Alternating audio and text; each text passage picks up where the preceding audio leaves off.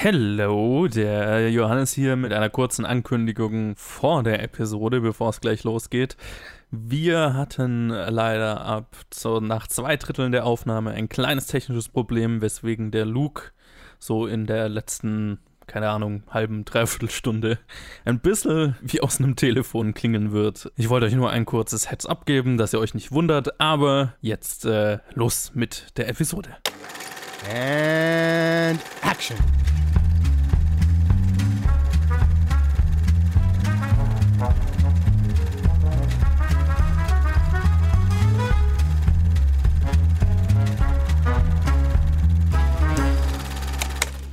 Good evening. The bullets used on tonight's program were made with new enriched gunpowder. Furs by Feline. Tonight's guests were flown to Hollywood by the world's oldest airlines. Next week, we shall fly some more in, if space is available. Until then, good night. Luke, ich meine mich zu erinnern, dass vor 50.000 Aufnahmen du mal angekündigt hast, wenn wir diese Episode aufnehmen, wirst du singen. What? also ich kann mich nicht erinnern. Halleluja. Oh, nein. Oh. Halleluja. Halleluja. Halleluja.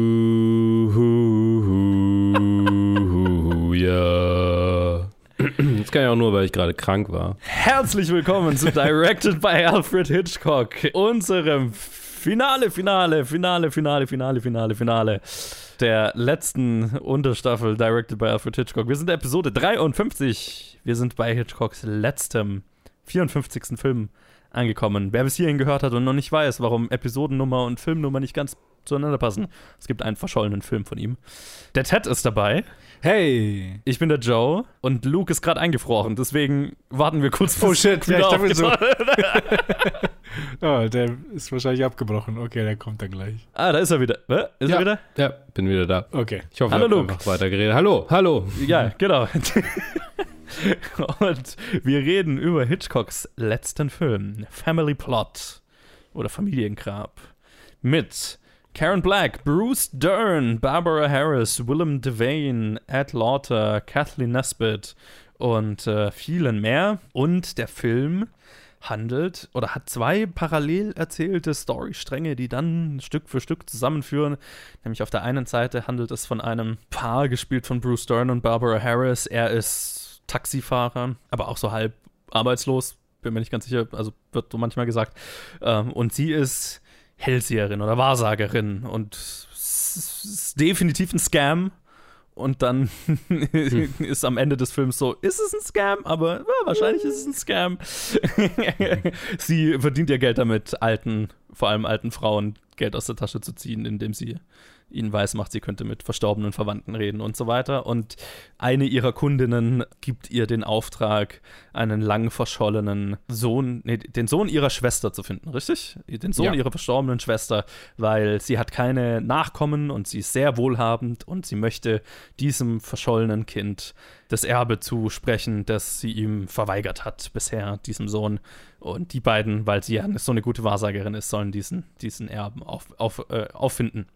Auf der anderen Seite gibt es ein Juwelendieb-Paar, gespielt äh, von Karen Black und Willem Devane, die, ja, Geld, oder, also er- hauptberuflich ist er Ju Juwelier, aber nebenberuflich kidnappen sie wohlhabende Leute oder auch äh, Leute mit einem bestimmten Stand, also Politiker oder whatever.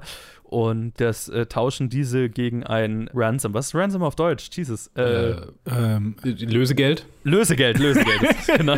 ich wollte Schutzgeld sagen. Ich so, Nein, das war das war's Nein. nicht. Nein. Gegen ein Lösegeld in Form von Diamanten. Und dann äh, verstauen sie die Diamanten in einem Kronleuchter in ihrem Haus, sodass niemand sie finden wird. Und es stellt sich über den Lauf des, Verlauf des Films heraus, dieser Typ, dieser Juwelendieb, ist der verschollene Sohn der Schwester, der verstorbenen Schwester, die die anderen beiden finden sollen. Und die wissen nicht, auf was sie sich da eingelassen haben. Und es endet tödlich, zumindest für einen Charakter.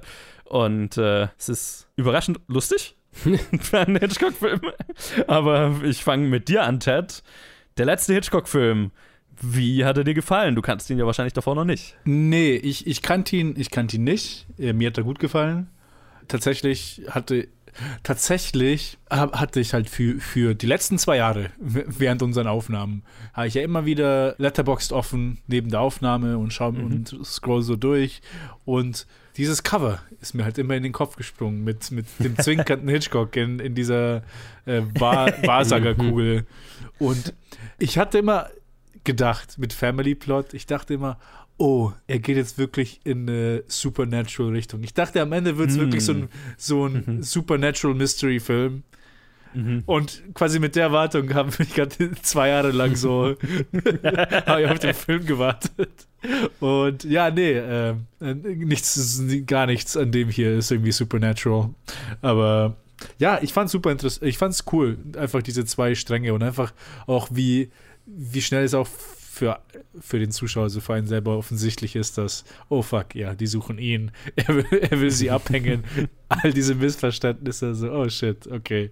So, es könnte ideal für alle ausgehen, aber Ja. wir kennen es ja. Es wird, es wird, das wird es nicht sein. Und ja, ich hatte eigentlich ziemlich, ich hatte ziemlichen Spaß damit. Ich würde nicht sagen, dass es jetzt unter meinen Favorites von, den, von, von allen Hitchcock-Filmen ist, aber ich war doch positiv überrascht, dass sein letzter Film doch noch in so einem doch so qualitativ gut noch geendet hat. Vor allem dann auch mit, den, mit dem direkten Augenzwinkern ans Publikum in dem letzten Shot. Mhm. Fand ich, fand ich, ne, fand ich eine schöne Note. Ganz, Ja, ganz zum. Schluss. Übrigens, äh, nur kurz eingeworfen, bevor wir zu dir gehen, Luke, äh, weil du gerade gesagt hast, vor zwei Jahren, ne? das muss man noch kurz erwähnen. Ähm, wir haben zwar diese Aufnahme jetzt zwei Wochen verschoben, aber was ich vor kurzem festgestellt habe, ist, dass wir ziemlich genau, exakt zwei Jahre nach unserer allerersten Hitchcock-Aufnahme die letzte aufnehmen. Also das, das muss man an dieser Stelle, bis ihr es dann hört, ist dann länger her, aber ja, wir haben jetzt exakt zwei Jahre damit verbracht, fast Mhm. im Prinzip die Pandemie, wenn man so will. Ja. Ganz, ganz Covid hat uns mit Alfred Hitchcock beschäftigt. Äh, fand ich einen ganz interessanten Gedanken. Luke, wie hat dir der Film gefallen? Äh, ganz Covid bis jetzt. Ähm, Bis jetzt. Der Film hat mir ja so mittel gefallen tatsächlich. Also ah, ich, ich, ich schließe mich Ted in den Film an. Ich glaube, also er ist super witzig. Er hat diese, diese Note von, ähm, ah, da könnte ja eigentlich alles gut werden, aber wir wissen, dass es nicht gut wird. Und, und ähm, er, er macht schon Spaß, aber er, er hat nicht so richtig den Punch irgendwie. Ich glaube, nach Frenzy war ich dann ein bisschen enttäuscht, dass er, dass er wieder so ein bisschen, dass er halt nicht so dirty ist.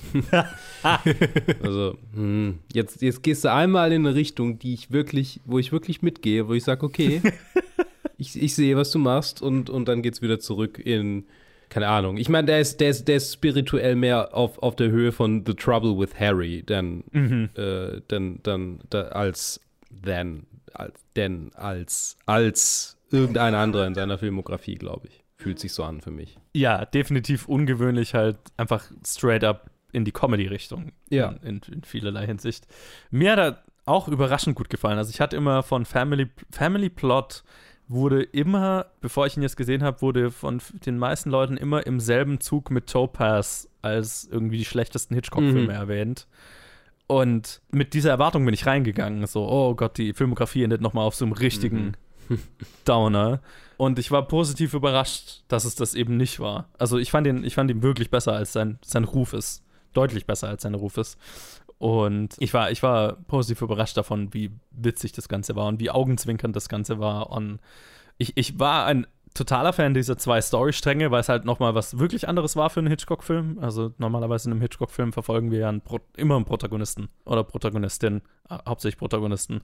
Und der ganze Film ist an, an einem Typ oder einem Paar oder so aufgehängt. Und hier zwei Paare zu haben, sehr unterschiedliche Geschichten. Es ist halt was sehr Screwballigeres, es ist sehr Screw- Screwballiges mit den ganzen Irrungen und Wirrungen und Verwechslungen. Nur halt, dass es halt noch einen mörderischen Aspekt hat, bis zu einem gewissen Grad halt. Das ist alles immer noch mit dem Augenzwinkern, auch der, der ums Leben kommt. Es ist ein bisschen mit dem Augenzwinkern.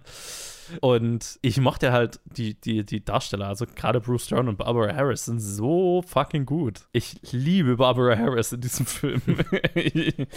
eine, eine meiner Favorite Performances, glaube ich, in einem Hitchcock-Film. Auch weil es so anders ist. Ja, ja, ja, ja. Absolut. Ich, mi- mir haben sie auch super gut gefallen. Obwohl ich aber auch sagen muss, dass es für mich einfach nur eine komische Erfahrung war, Bruce Stern jung zu sehen. Es war einfach so, Alter, es ist, es kommt mir in meinen Kopf nicht rein. Das ist halt, Ja. das, das war wirklich ein Schauspieler, den kannte ich einfach nicht. Jung, den Ja. habe ich einfach nichts gesehen. Ich habe Ja. ihn, tatsächlich habe ich ihn nur, ich glaube tatsächlich kenne ich ihn nur von Tarantino. Also Mhm. halt bei Django, Hateful Eight, Once Mhm. Upon a Time.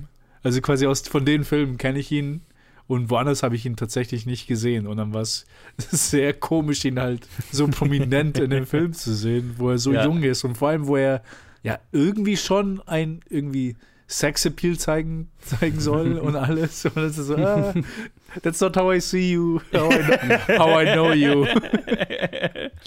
ja, klar.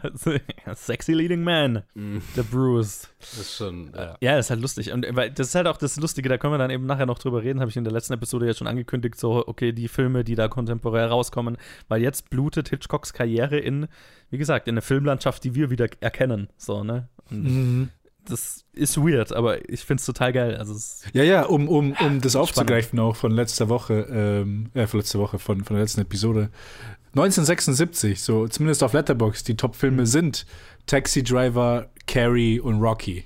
Also es ist definitiv, wie, wie gesagt, wie ich je- wie ich es jedes Mal gesagt habe, es ist einfach so ein anderer Typ von Film jetzt, den wir dann Ja. hier haben. Network auch, All the President's Network, Man, äh, The Omen, ne? Mhm. Oh. Krass. Also, ja.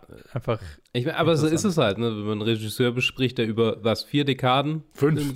Fünf. Fünf Dekaden. Fa fast sechs, hat. also 20er, fünf- 30er, fünf- 40er, fünfeinhalb. 50er, 60er, Ja. 70er, sechs Dekaden. Sechs Sechs Dekaden. Dekaden. Also fa Holy shit. fast komplette sechs Dekaden. Also es war ja Anfang Ja. 20er bis Mitte, Ende, also bis Mitte Ja. 70er. Das schon, das ist krass. Äh, keine Ahnung, wo ich stehen geblieben war. Eine kleine Geschichtsstunde, die letzte Geschichtsstunde so zu dem, der Entstehung dieses Films. Und dann gibt es natürlich am Ende der Episode, habe ich noch ganz viel zum Rest von Hitchcocks Leben, so generell. Oh, und natürlich übrigens, wir kündigen am Ende der Episode an, was die nächste Staffel Directed by sein wird. Uh, uh, uh, uh, uh. Hey. Äh, Wissen, Ähm, weiß ich tatsächlich noch nicht. Also, ui. ich bin gespannt. Hitchcocks Gesundheit. Also, ihr habt ja gesehen, ne? Der letzte Film war, glaube ich, 72. Jetzt ist vier, vier Jahre dazwischen, zwischen Filmen. Und es lag vor, hauptsächlich an Hitchcocks Gesundheit, die wirklich nicht im besten Zustand war. Und insgesamt, insgesamt insgeheim hat jeder bei Universal geglaubt, dass Frenzy sein letzter Film bleiben würde. Einfach weil es ihm so schlecht ging. Er wurde von der Presse auch regelmäßig gefragt, äh, wann er sich dann zur Ruhe setzen würde und hat halt immer so Dinge gesagt wie: Zur Ruhe setzen? Was soll ich denn dann machen? Mich in ein Eck setzen und ein Buch lesen? Hm.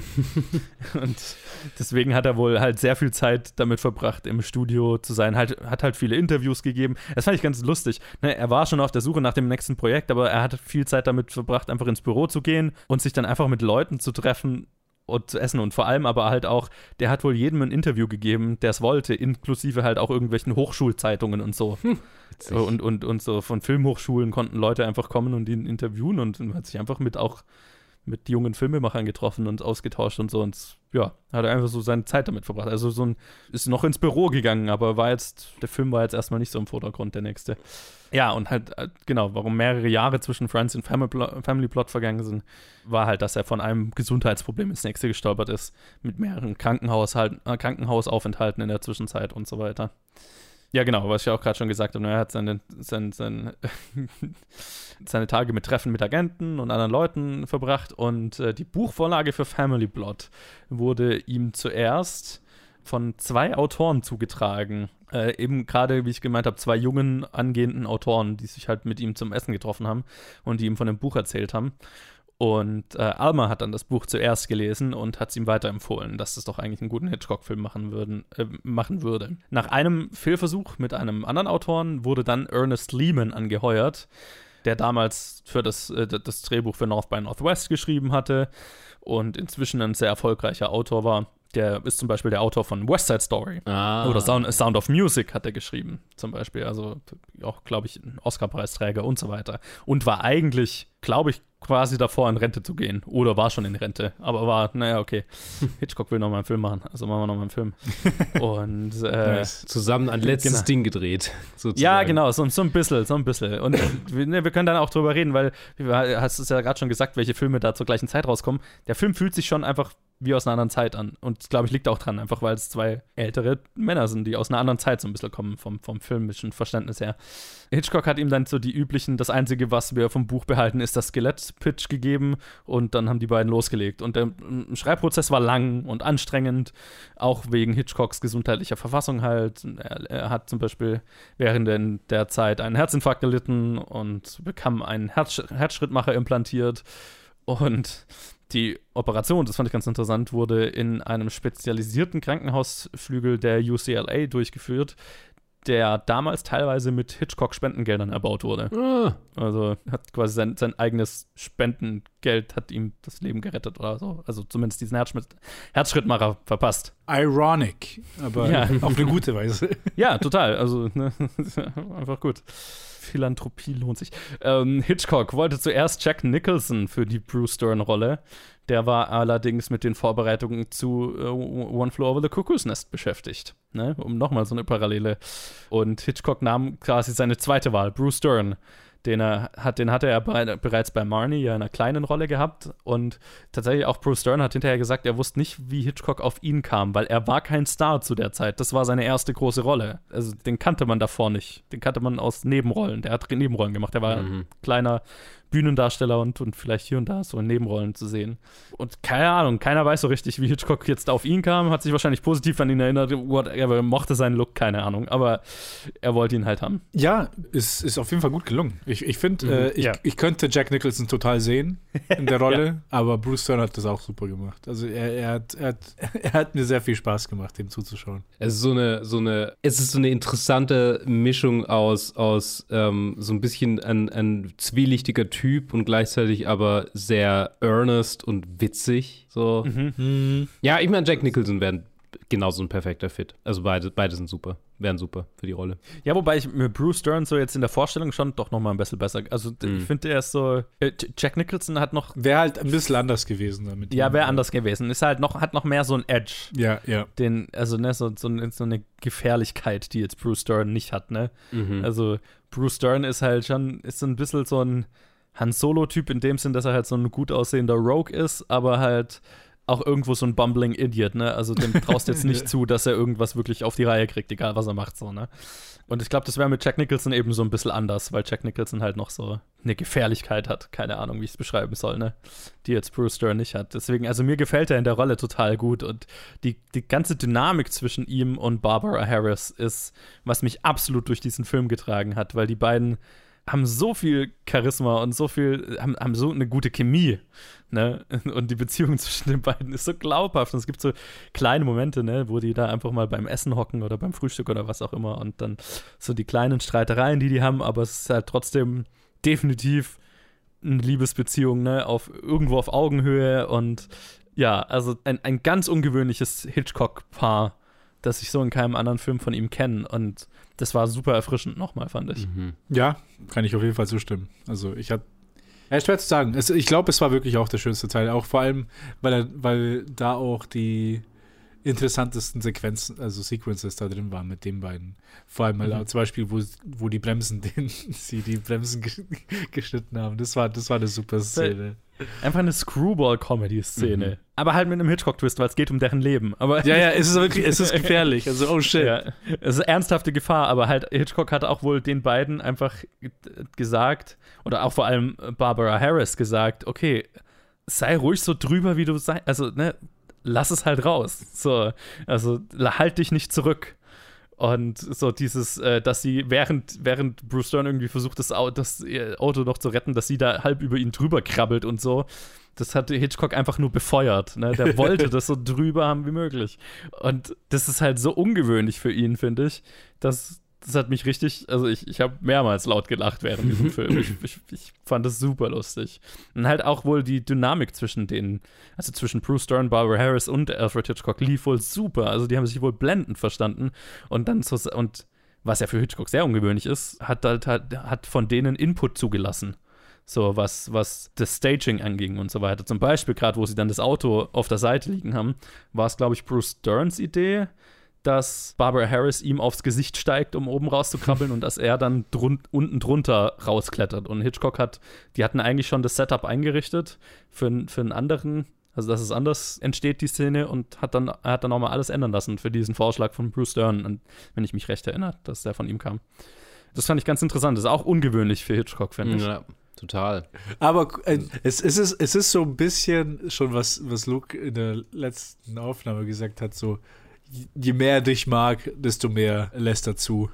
Irgendwie. Je besser, wenn man sich versteht, desto mehr lässt er Input machen. Natürlich früher bei anderen, anderen Filmen, wo es ihm auch viel mehr um die Kameraarbeit ging, irgendwie so lange, äh, lange One-Takes und so. Natürlich bei solchen Sachen wird man jetzt nicht Sachen komplett umstellen, nur wegen dem Vorschlag von Schauspielern, aber bei so kleinen Szenen, also kleinen Shots. Also ich meine, dass er, dass er wirklich Input zugelassen hat, das ist schon eher ein Phänomen seiner späteren Filme, weil auch gerade in den früheren Filmen, also selbst mit hier Ingrid Bergman und so, die, die haben auch gesagt, dass er ihnen quasi bis auf die kleinste Bewegung das Schauspiel ah, vorgegeben hat. So, ne? Okay, also okay. die hatten bestimmt auch mal, also denen war besser gesinnt, sage ich mal, dass sie mal vielleicht Input geben, aber das war definitiv, der hätte, ich glaube, ein früherer Hitchcock hätte nie und nimmer einen Shot geändert auf einen Vorschlag von einem Schauspieler hin.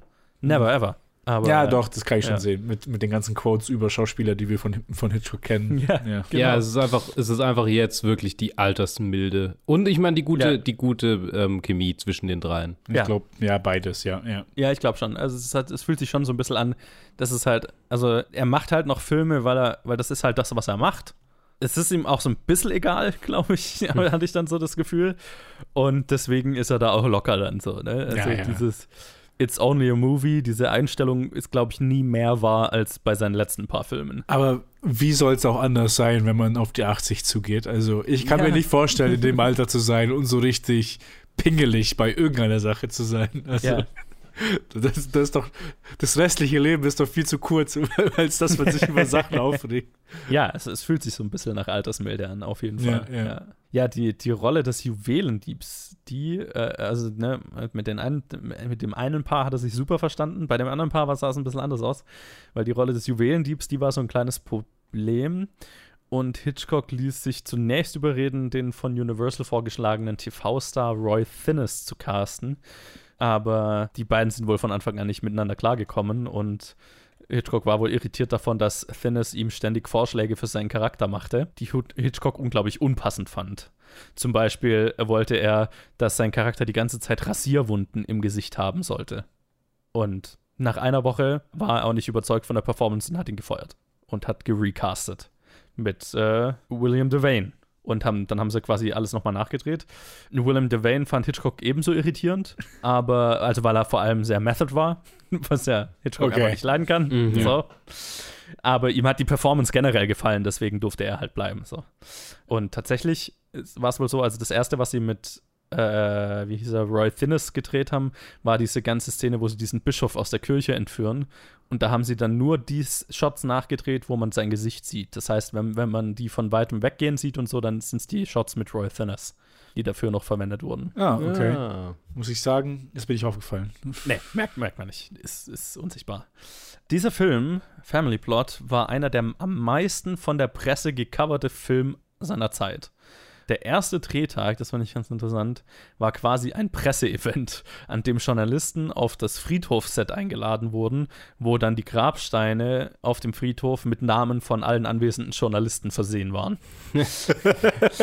und von da an waren regelmäßig während dem gesamten Dreh Vertreter der Presse am Set anwesend und durften halt zuschauen und Fragen stellen und so. Und äh, nicht wenige äh, bekamen von Hitchcock, äh, haben den von Hitchcock wöchentlich demonstrierten Check-up seines Herzschrittmachers miterfahren, den er immer sehr zelebriert hatte, weil er es sehr lustig fand, dass er einen Herzschrittmacher hat.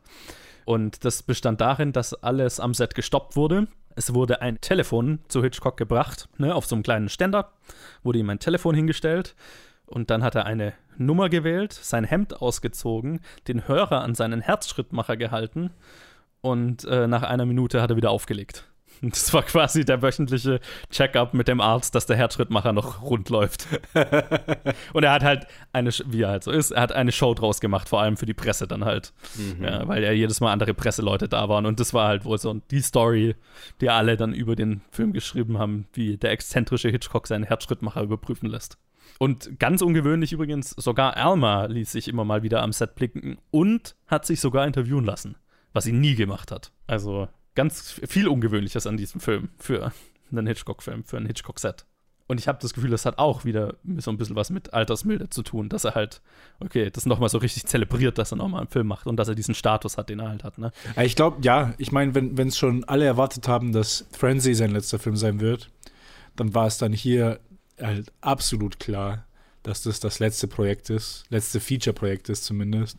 Und einfach so, ja, okay, haben wir einfach eine gute Zeit und Ja. laden wir Leute ein und was auch immer. Ja, fühlt sich so ein bisschen an, auch wenn Hitchcock das, glaube ich, nicht zugegeben hätte zu dem Zeitpunkt. Ja, ja. aber weil er auch danach noch auf der Suche nach dem nächsten Film war. Aber Mm. ich meine, auf gewisse Art und Weise konnte es mit Sicherheit auch selber abschätzen. Ne? Ja, ja. Ja, reden wir doch mal konkreter über, über einzelne Aspekte des Films. Mhm. Ja, gibt es denn noch äh, eine Szenen, Sequenzen und so weiter, die euch noch besonders im Gedächtnis sind, über die wir zuerst reden sollten?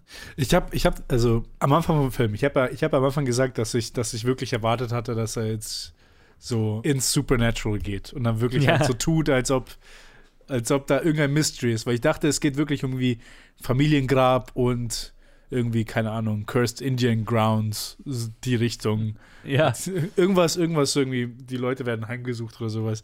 Deswegen am Anfang war ich mir nie so ganz sicher, okay, spielt, sie- spielt sie jetzt das straight oder kommt irgendwann die Szene, wo dann offensichtlich gezeigt wird, dass sie einfach Leute verarscht? Mhm. Und natürlich schon, ja, aber irgendwie hatte ich immer so die Hoffnung, vielleicht kam es auch eher von mir aus, dass in diesen Szenen, wo mit Barbara Harris, wo sie, wo halt die alte Frau ist oder wo sie andere Leute ja. irgendwie so, so tut, als ob, ähm, habe ich immer so gedacht, ha, wird sich das am Ende herausstellen, dass sie wirklich mit denen kommuniziert oder Mhm. nicht, weil ich, weil ich irgendwie drauf gepokert habe, drauf gehofft habe, aber ich fand es aber auch ganz amüsante Szenen eigentlich, wo sie einfach, einfach nur, weil, sie, weil ich auch ihre Performance mochte, so. So äh, gut. Ja, ja. Die Stimme die ganze Zeit, ne? Also, Ja, ja. Sie, also, weil, weil sie er, ihr erlaubt wird und auch das auch von Hitchcock bewusst gefördert wurde, dass sie halt so richtig drüber geht. Ja, ja. Dass sie so richtig so, uh, so also das- Genau, genau. dass sie Ja. so richtig drüber spielt. Ah, das passt so gut. Ich finde sie so gut in der Rolle. Ich, ich war so richtig, okay, was hat die sonst noch gemacht? Ich muss ihn mehr sehen. Mhm. Ja, super charismatisch, wo halt, ich glaube, bei vielen anderen Schauspielern, also bei vielen anderen Filmen, wenn so ein Film so enden würde mit dem letzten Shot, wie der Film hier endet, Mhm. Würde es nicht funktionieren. Aber irgendwie, sie hat halt so den, den Film so hingekriegt, dass sie halt so charismatisch und so halt, also auf eine, auf eine starke Weise likable ist, dass, dass am Ende, dass sie, wo sie halt in die Kamera schaut und zwinkert und so, ah, ah das gibt mir ein gutes Gefühl. Ja. Ja, ja, ich meine, also ihre Szenen sind das erste, was mir eingefallen ist, aber ich muss sagen, also der erste Diamanten heißt ist schon ist schon auch ganz nice. So, also ich meine, dieser heiß der der der Teil mit Barbara Harris, die Teile mit mit ihren Bruce Dern sind definitiv die lustigeren. Sind, aber irgendwie, ich weiß nicht. Es, vielleicht liegt es daran, dass ich jetzt vorgestern auch so einen Heist-Film angeguckt habe und gerade so ein bisschen auf dem Heist-Trip bin wieder. Aber, aber der war, der war schon gut. Also die waren schon gut. Die, die, Ja. die Heist-Szene, so. jetzt Der Heist, die Heist-Szene, das war schon cool. Aber ja, ich meine alles mit Barbara Harris. Ich meine, die- das erste Reading von Barbara Harris ist so, holy shit, so, ne, das ist die allererste Szene, wir kommen in den Film Ja. rein und es ist einfach von vorne bis hinten einfach ein, äh, ein, ein, ein Glück, ihr so zuzusehen, wie sie die, die alte, die arme alte Lady nach Strich und Faden hinters, hinters Licht führt. ist auch so geil, die Szene, wo sie dann, wo sie bei sich zu Hause so ein Reading macht, ne? Und dann Bruce Stern reinkommt und mit ihr reden will und dann geht sie quasi in die Küche raus und dann un unterhalten die sich und sie macht es zum Teil der, der Zeremonie sozusagen und kommt dann wieder am Ende in den Raum rein, Mhm. äh, äh, äh, so völlig in, in Character zwischenrein, äh, sich kurz mit Bruce Stern gestritten und dann, ach, das macht sie so gut. Das ist, das ist hoher Entertainment Value. Aber tatsächlich fand ich auch die, ab dem Moment, wo die beiden Storylines sich überkreuzen, es funktioniert erstaunlich gut, diese Ernsthaftigkeit dieser Juwelendieb-Storyline und die absolute Slapstick-Comedy der anderen Storyline zu verschmelzen, fand ich. Und da gab es so ein paar so wirklich klassische Screwball-Comedy-Momente, wie zum Beispiel, wo sie diesen Bischof entführen wollen und die machen das Garagentür auf und einfach steht Barbara Harris direkt davor und dann fällt der Kopf des Bischofs aus der, aus der Tür raus. Das war, das war einfach ein Laugh out loud Moment. Das war ja, das war so gut, so allem, weil, gut. weil er, ah, weil, weil er halt so, so Tiptoe-mäßig dran rangeht, weil zuerst will sie Ja. einfach nur, okay, ich muss die Tür aufmachen, damit so ein bisschen das Stück Stoff, damit das, damit das nicht gesehen wird. Diese, diese Zufälle. Also es hat einfach Spaß gemacht, finde Ja. ich. Also das war so das, was mich an dem Film gehalten hat. Einfach, dass dieses Konzept von, ein- einfach das Setup ist so gut. Ich finde die Idee ist so, so gut gemacht. Einfach so, ah, okay, wir wollen ihn finden, einfach nur, weil er, er kriegt so viel Geld und wir kriegen noch einen Haufen Geld. Und es ist gut für alle. Und dann stellt sich halt raus, er ist halt ein fucking Dieb und ein Kidnapper und er hat halt komplett andere Vorstellungen, wieso ihm gerade jemand trackt. Und dann so, Ja. ah. Also ich finde, das Konzept ist einfach gut und die Komik, die daraus kommt, äh, ist auch, ich glaube, die Stärke von, aus dem Film. Vor allem, wenn, also zu dem Zeitpunkt, wo sie dann halt sich überschneiden und halt die, Ja. die Sachen passieren, ist also super. Ja, das ist einfach eine sehr erfolgreiche Verschmelzung, finde ich. Ja, ja. Ähm, der letzte Shot, du hattest ihn ja schon angesprochen, ne? Das ist der einzige, oder ich weiß nicht, ob es der einzige Fourth Wall Break in einem Hitchcock-Film ist. Ich glaube. Also ich kann mich an keinen anderen erinnern. Hm. Ich Ja, ich auch nicht. Nee. Nee, nee, nee, nee, nee. Ich glaube, es ist der einzige Fourth Wall Break in einem Hitchcock-Film. Und es war ein ziemlicher Streitpunkt zwischen Hitchcock und Ernest Lehman, dem Autoren. Äh, Lehman hasste die Idee, hat die Idee gehasst und äh, doch Hitchcock hat sich halt nicht abbringen lassen und hat halt eine Version geschrieben, die gedreht wurde. Äh, nee, nee, er hat dann die Version, die gedreht wurde, letztlich einfach selber geschrieben, also Hitchcock, weil der Autor sich geweigert hat, so einen Scheiß zu schreiben. Und ich finde den letzten Shot wunderbar, weil es hat was verspielt Poetisches so, ne? Einfach, dass äh, Hitchcock mehr oder weniger seinem Publikum noch ein, so, zum Abschluss noch ein letztes Mal zuzwinkert. So, ich meine, das hat natürlich den Effekt einfach dadurch, dass es letztlich sein letzter Film war. Ich bin mir jetzt nicht, ich würde jetzt nicht behaupten, dass es wahrscheinlich geplant war, aber so kommt es auf jeden Fall rüber, ne? Und äh, ich bin sehr, also es ist überraschend emotional dadurch auch, ne? Es ist verspielt, Ja, es ist Ja, ja. aber auch irgendwie poetisch so, ne? ja, durch den Kontext kriegt es halt diese Bedeutung. Äh, Mhm. Und dann vor allem, ich glaube vor allem für uns. Ja. ich, weiß nicht, ich weiß nicht, wie viele Leute halt so ein Projekt vor, äh, sich, sich vornehmen, aber ja. so wirklich von Anfang bis Ende das durchzuschauen und dann halt mit einem Augenzwinkern seine Filmografie zu beenden. Mhm. Es, fühlt sich an wie die Augenzwinkern direkt an mich. So, ah, Ja, ja, Mhm. genau. Wir haben ja. es gemacht. Ja. Schau, was wir gemacht haben. So. Ja, ja.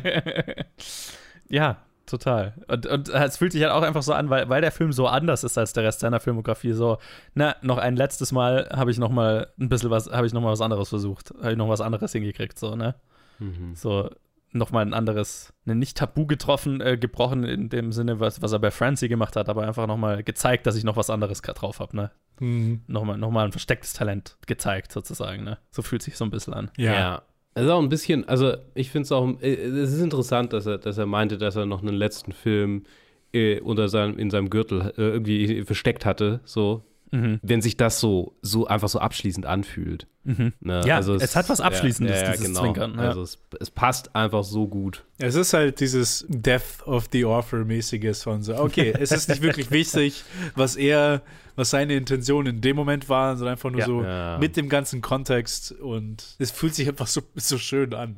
Also, ich könnte ich könnt mir vorstellen, so, ah, ich, ich- würde vielleicht nicht Nein dazu sagen, wenn es ein anderer Filmmacher machen würde. So, wenn irgendwie so, Mhm. keine Ahnung, am Ende des Tages bei den älteren Filmmachern, die wir kennen, irgendwie Ridley Scott dann seinen letzten Film mit einem Augenzwinkern, meine ich so, ah, nicht nur ist es eine schöne Hommage an den Film, sondern halt irgendwie, es ist es ist, es ist so, die, so ein Fourth Wall Break, wo man halt irgendwie, es ist halt, es ist auch innerhalb vom Film, es ist ein Acknowledgement, dass, okay, das war jetzt ein Film. Das, Ja. Wir haben das gerade, wir haben das euch präsentiert, ihr habt das angeschaut, so, ne, so, wir nehmen euch wahr, die Zuschauer. Ja. Und äh, äh, dadurch, dass es halt sein letzter Film schlu äh, schlussendlich war, hat es halt noch so, irgendwie stellt sich dieser, dieser Moment auf den Podest, in, meinem, in meinen Augen. Es hat auch was, äh, also, ne, das finde ich ganz gut, wie du es gerade gesagt hast, es hat so was Kommunikation mit dem Publikum. Und es hat so was, da haben wir was zusammen gemat. So, ne? So, Ja. so ein, es war schön mit euch. so fühlt sich das auch so ein bisschen an. ne? ja. So. Es war ein ganz schöner Ritt, Zwinker.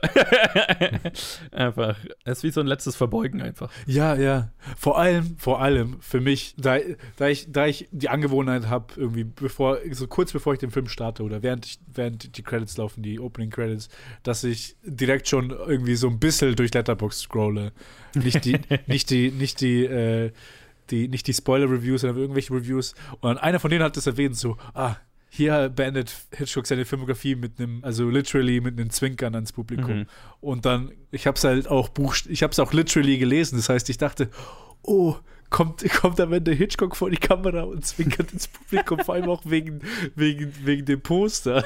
Dachte mich so, oh, Ja. was macht er das am Ende? Und am Ende war ich dann auch sogar, sogar noch überrascht, obwohl ich es erwartet hatte, dass das Ich meine, es kommt. war wohl schon mal so, also es war, ich weiß nicht mehr, wie das, also Hitchcock, also irgendjemand hat Hitchcock vorgeschlagen, es könnte doch er sein, der sich am Ende auf die Treppe setzt und zu, dem Publikum zuzwinkert.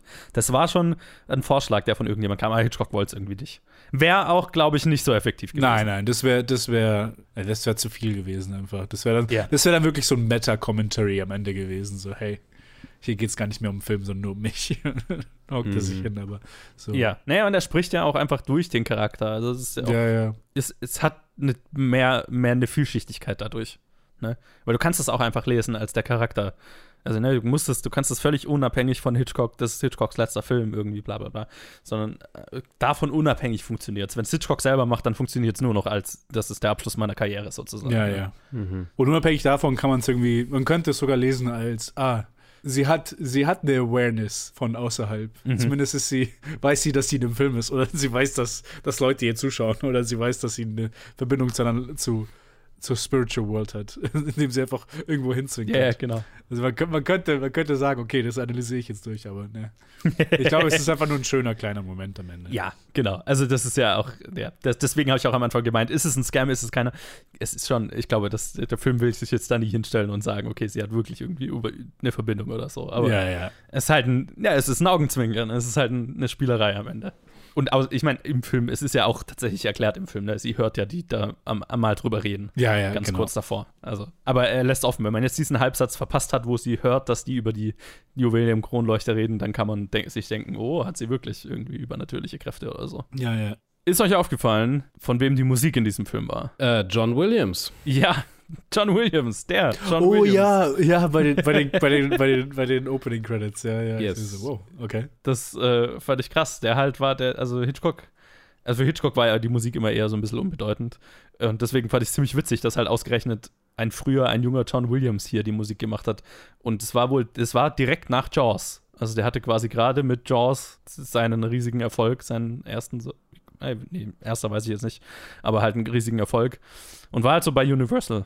Also war so ein Universal-House-Komponist halt auch. Und hat halt diesen Hitchcock-Film gekriegt. Direkt nach Jaws. Ja, man sagt nicht nein, irgendwie so. Nein, natürlich nicht. ja, Hitchcock, natürlich, ja, mach ich. Ja. Aber die Musik ist mir auch tatsächlich positiv aufgefallen. Also ohne, dass ich im Hinterkopf hatte, dass er das war. Es ist ein prominenterer Score, als es die meisten Hitchcock-Filme haben. Tatsächlich ist jetzt für mich jetzt schon ein bisschen zu lang her. Also ich kann mich Ja. nicht mehr an die tatsächlich, an die Musik kann ich mich nicht erinnern. Nee. Nein, ich jetzt auch nicht ich, an, an spezifisch. Ich habe, aber ich erinnere mich, dass ich den Gedanken gehabt habe, Ah, ja. ähm, ja. dass es un eine ungewöhnlich präsente musikalische Untermalung für einen Hitchcock-Film ist. ja, ja. Weil es ihm ja eigentlich eher so ein bisschen egal ist meistens. Und John Williams Scores sind ja schon präsent. Also der macht ja wenig, also der kann schon auch subtil sein, aber ein, Hitch, ein, ein John Williams Score ist schon auffällig. ja, ja. Es ist kein Ambient-Score. Und ich meine, ein, ein Jahr später kam auch Star Wars raus. Also, Ja, genau. Also es war zwischen Jaws und Star Wars, hat er Family Ah, Plot gemacht. ja. Und What? drei andere Filme. Ja.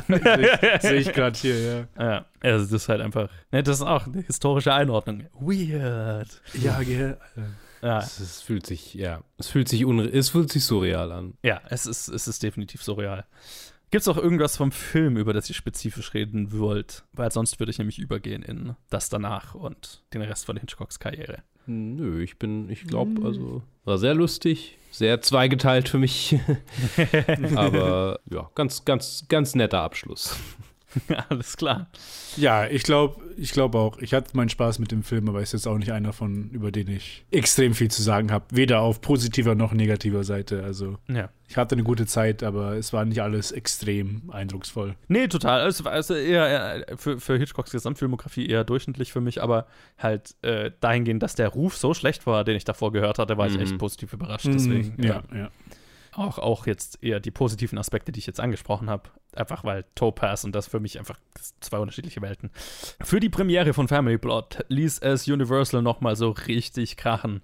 Die Premiere wurde im Rahmen des LA International Film Festivals gefeiert mit Feuerwerk, Tänzern und einer Kutsche, die die Filmreels im Kino angeliefert hat. nice. Hm. Also äh, eine gigantische Inszenierung, in der unter anderem Jimmy Stewart Hitchcock noch einen Lifetime Achievement Award, Award vom LA Film Festival überreicht hat, bevor der Film losging. Also es war einfach Bombast pur, diese Filmpremiere nochmal. Also alles wirklich so, okay, das ist Hitchcocks letzter Film. Jetzt aber nochmal so richtig mitfeiern. Nochmal richtig posaunen. Also, Ja. ja. Also von. Universal-Seite. Cool, cool. Wäre ich gern da gewesen. Also es hört sich Ja. nach, nach, einem nach einem schönen Abend an. Ja, total. Ich wünschte, es gäbe irgendwelche Aufnahmen davon. Mhm. Also ich, ich stelle es mir ziemlich krass vor. In der Pressekonferenz am selben Abend wurde er gefragt, ob dies sein letzter Film sein äh, Film war. Und Hitchcock hat da noch versichert, dass er noch einen 54. Film in der Tasche habe. Also Universal hat es gefeiert, als wäre es sein letzter. Er selber wollte es, glaube ich, nicht so wirklich wahrhaben. Ja. Der Film kam dann zu relativ durchmischten Reviews in die Kinos. Ältere Filmkritiker waren eher positiver, jüngere eher negativer. Macht Sinn. Und äh, der, also der Generationenwechsel in Hollywood zu der Zeit war halt deutlich spürbar. Und also, Mhm. ne, wie gesagt, deswegen, wenn man Family Plot einordnet mit Jaws kurz davor, Star Wars kurz danach, dann ja, kann ich total sehen, dass sich für einen jüngeren Filmkritiker, der eher diese Filme jetzt plötzlich kennt, äh, dass sich das halt wie, okay, Opa macht nochmal einen Film anfühlt, so ein bisschen, ne? Vom Einspielergebnis war der Film relativ erfolgreich und eher ein Hit, aber halt eher unter Filmfans, also jetzt nicht beim breiten Publikum. Und das war für Hitchcock, für einen Hitchcock-Film eher un ungewöhnlich, weil Hitchcock ja eher schon ein populistischer Filmemacher ist, ne? Der das breite Publikum anspricht. Aber mei, ja, die Arthouse-Crowd, die jetzt noch zu der Zeit dann plötzlich einen Hitchcock-Film anschaut, weil das breite Publikum ist halt woanders hingewandert, so, ne? Ja, das ist, ähm, es, es fühlt sich so ein bisschen an wie, ja, so, so ne, das, es, eine Generation geht, es verblasst. Sunset Boulevard, ne, das, äh, der Talkies-Moment quasi, aber Ja. nochmal. Ja. Und dieses Mal halt einfach mit einer neuen Generation Filmemacher und äh, Filme. Absolut. Ja, ich glaube, ich meine, es ist ja auch nach den ganzen François Truffaut-Interviews und so, wo er quasi popularisiert wurde, dann aus quasi aus der Filmemacherseite in Frankreich so als Ja. Master of Suspense und eigentlich voll underappreciated und er ist ein Meister seiner Kunst, wo er dann wirklich auf den Podest gestellt wurde später. Und dann natürlich sind das dann die, die 70er Jahre Filmbros, die dann so, ah ja, Family Plot. das ist ein Film. Ja. ja ich habe die ganze Zeit überlegt, gibt es irgendeinen Vergleich zu heute, aber mir fällt so nichts explizit ein. Ist eher so, Steven Spielberg ist noch nicht an dem Punkt angekommen, deswegen, aber Nee, nee. das wäre jetzt so die Generation Filmemacher, die vielleicht äh, so ein bisschen Coppola, der, der da schon ein bisschen drüber raus ist, aber Ja, tatsächlich heutzutage, ähm, ja, mir fällt auch niemand ein, wo man das Alter deutlich merkt. Also, dass, dass Mhm. ein Film rauskommt, wo ich sagen würde, wo, wo ich schon jetzt das Verständnis habe und sagen würde, okay, das fühlt sich an, als ob das vor 30 Jahren hätte rauskommen können oder so. Ich meine, fair, fair, fairerweise Ridley Scott mit The Last Duel ist so ein bisschen sowas, einfach weil der, der Film ja mega gefloppt ist, weil es halt so ein. ja, aber, aber ein extrem auch ein extrem aktueller Film. Also, ja, total. vor allem in, in, in, den, in der Landschaft, die wir halt haben. Also, Ja.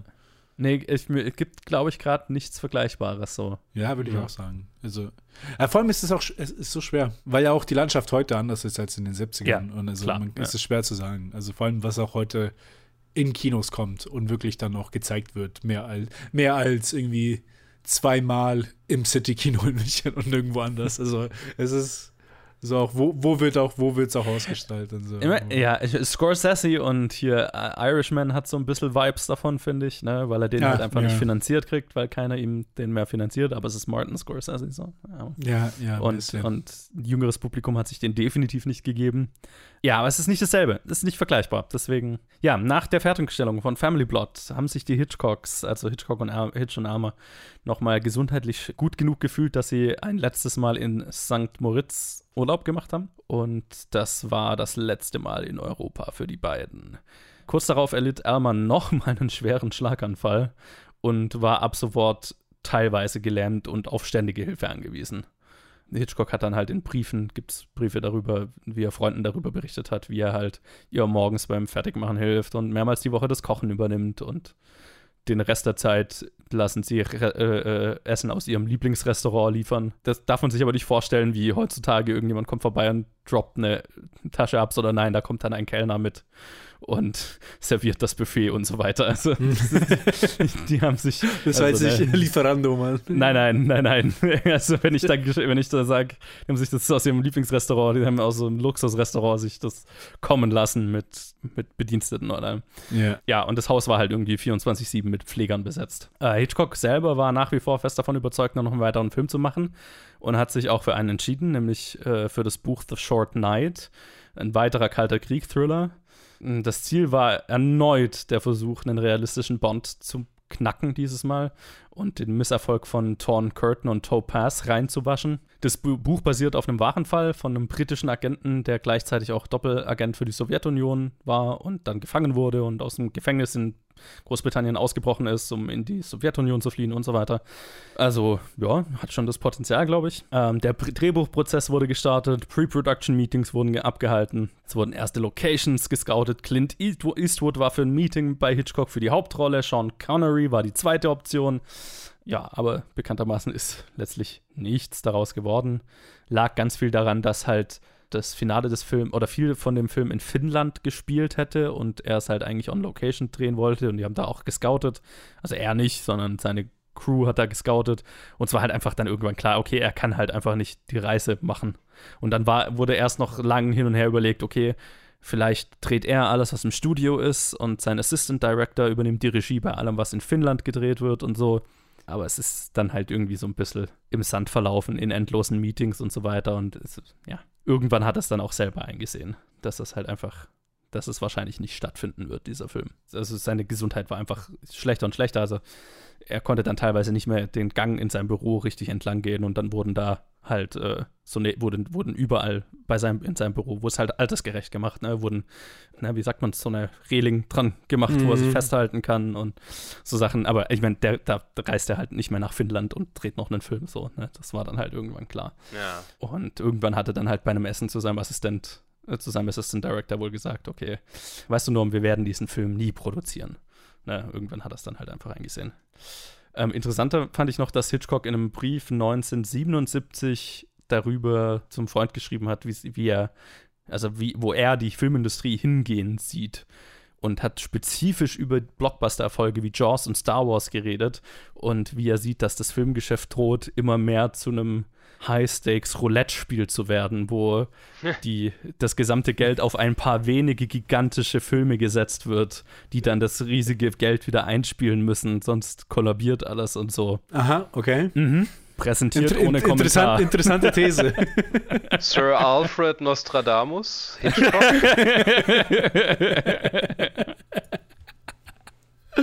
ja, oh Gott. Ja, ich glaube, der, der Begriff Tentpole gab es damals noch nicht, aber das ist ja, was dieser Begriff exakt beschreibt. Ne? Also, ja, absolut, ja. Weil äh, heutzutage das Studiosystem funktioniert ja heutzutage mit sogenannten Tentpole Pictures, also äh, Zeltstangenfilme. Mhm. Zwei, drei, vier große Filme, die im Prinzip das Ganze, die so viel einspielen müssen, damit sie das ganze Zelt aufrechterhalten, unter dem dann andere Projekte vielleicht auch noch finanziert werden können.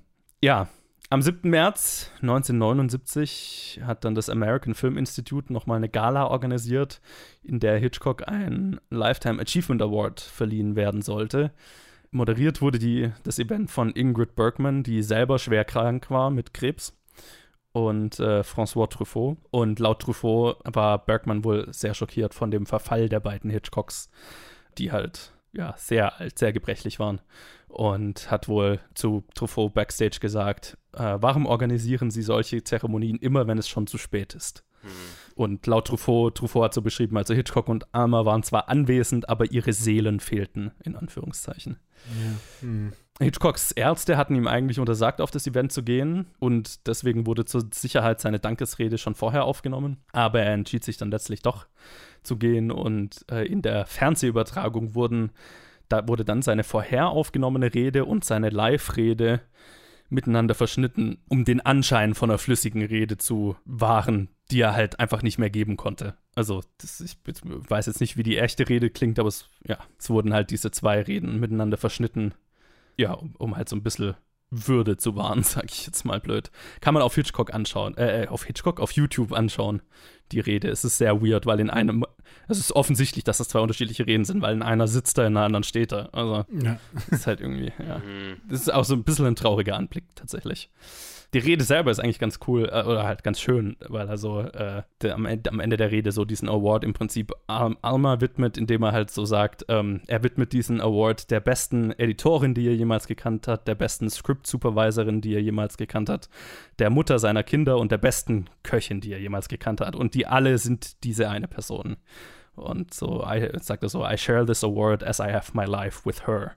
Und sie so, hockt so daneben und heult und äh, sehr, sehr ergreifend. Aber oh es Gott, ist, ja. ist auch ein bisschen krass zu sehen. Also weil Ja. er halt einfach nicht mehr richtig das rüberbringen kann. So, ne? Also, ja, Total. ja, kann ich, kann ich sehr verstehen, wenn Ingrid Bergman da sagt, warum warten Sie mit sowas, bis es zu spät ist, weil es halt so, okay, es wäre schön, wenn die Person, der man so einen Award verleiht, das vielleicht noch richtig feiern kann, so, oder ne, davon, was davon hat, sage ich jetzt mal. Ich habe mal, ich hab mal durchgeguckt ähm, durch die Fotos von, von, von Family Plot und da Mhm. war ein Foto von Hitchcock, wie er halt irgendwie so was erzählt äh, und, und so dieses Oh-Gesicht macht. Mhm. Ähm, und dann habe ich mich erinnert und habe nochmal rausgesucht und das alte, dieses Bild, äh, das du auch mal in die Gruppe gepostet hattest, wo er vom Set von Mountain Eagle, Mhm. ähm, wo er jung ist, da macht er genau diesen Gesichtsausdruck. und die zwei nebeneinander anzusehen, da steht auch Alma im Hintergrund und ist einfach, Ja, ja, ja, ist echt eine lange, lange, lange Zeit. ja. Die, zwei Fotos, ja, beschreiben das ganz gut, das stimmt. Ja, Hitchcock war dann auch klar, dass er eben nie wieder einen Film machen würde und hat dann kurz nach dieser Veranstaltung sein Büro bei Universal auf dem Studiogelände aufgelöst, hat seine letzten paar Angestellten entlassen. Die Queen von England hat ihm dann noch kurz danach einen Ritterschlag verpasst, den er logischerweise nicht mehr, also konnte halt nicht mehr hinreißen, deswegen wurde es im britischen Konsulat oder so von irgendeinem so Heini halt gemacht. Und dann war er halt noch so ein paar Monate Sir Alfred Hitchcock. Und am 29. April 1980 verstarb Sir Alfred Hitchcock im Alter von 80 Jahren. Äh, laut Hitchcocks Arzt hätte, hatte Hitch zwar jede Menge gesundheitliche Probleme, hätte aber länger leben können. Aber er hat dann in den letzten Wochen sich einfach geweigert zu essen oder ärztliche Hilfe in Anspruch zu nehmen. Und also der Arzt hat es beschrieben, er hat sich dann einfach gezwungen zu sterben. Hm. Was ich irgendwo sehen kann. Ne? Ja. Also weil es ist, man hat schon immer das Gefühl, okay, er kommt, also er kommt halt nicht damit klar, dass er nicht mehr kann. Ja, so, ne? ja. Und hat er auch immer gesagt, okay, wenn er keine Filme macht, was macht er dann so? Und ja, dann hat er sich halt so scheinbar einfach entschieden, okay, ich gehe jetzt halt. Und hat wohl seinen Arzt immer, immer sehr wüst rausgeschickt, wenn er, wenn er zum täglichen Checkup kam, so nach dem Motto, lass mich endlich verrecken, du. Also so hat er es wohl beschrieben. Heavy. Heavy, ja, heavy. Mhm, total. Elma selber war inzwischen extrem dement, aber dennoch, also ihre Tochter hat sie als happy as a clam beschrieben. Einfach weil sie so in ihrer eigenen Welt gelebt hat und hat noch zwei Jahre länger gelebt als ihr Mann, bis Juli 1982. Und hat wohl selber nie mitbekommen, dass ihr Mann gestorben ist, im Prinzip. Also sie hat einfach so vor sich hingelebt in ihrer eigenen Welt.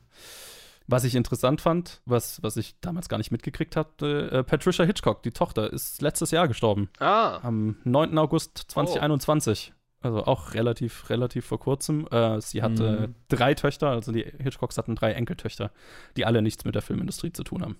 Ja, und das war die Geschichte von Alfred Hitchcock. Alfred Hitchcock. Das ist. Wow.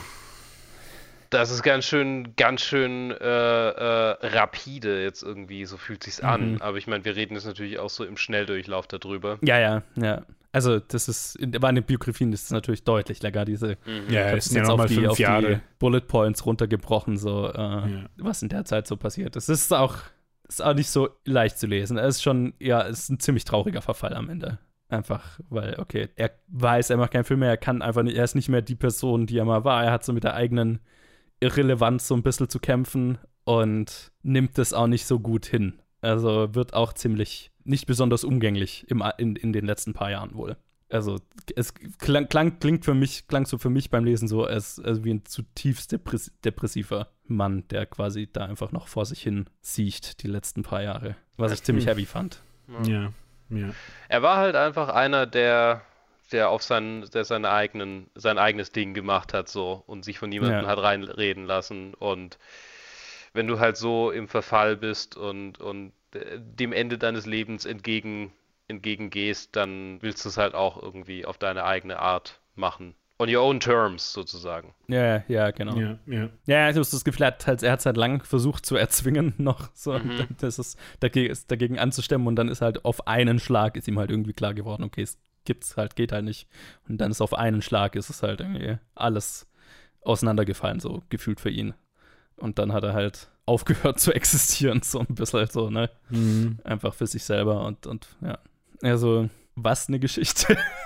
Ja, ich meine, ach Gott, ach Gott. Die Sache ist halt so, du machst ein neues, ein sehr langes Retrospektive über die ganze Karriere und dann ist es halt ein Filmemacher, der halt nach seinem letzten Film natürlich gestorben ist, weil Ja. das war halt schon vor 30 Jahren.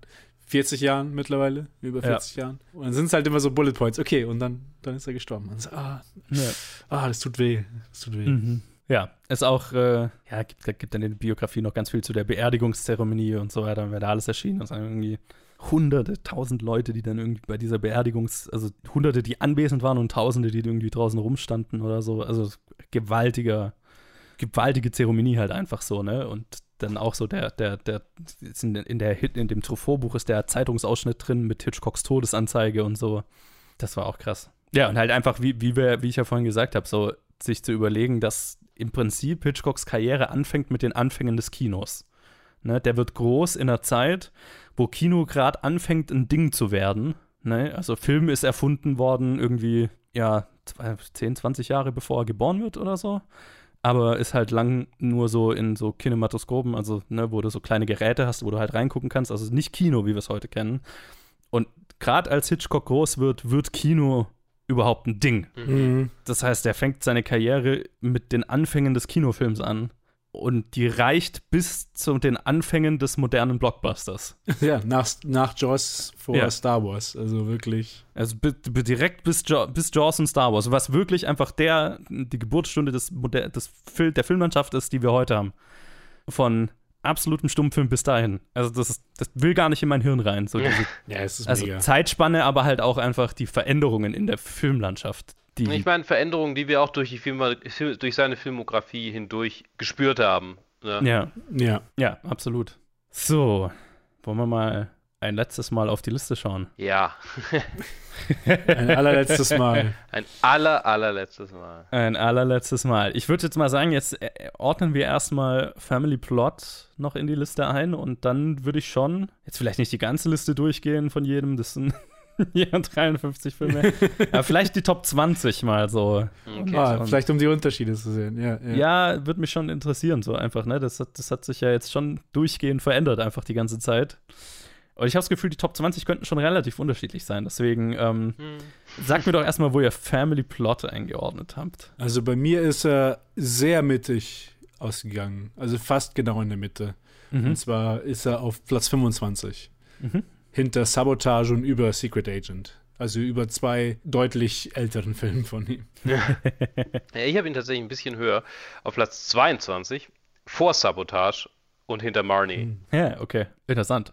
Ja, ne, da sehen wir, sehr unterschiedliche Listen. Ich habe ihn auf Platz 29, direkt hinter The Lady Vanishes und vor Saboteur. Hm, ja, kann ich auch sehen.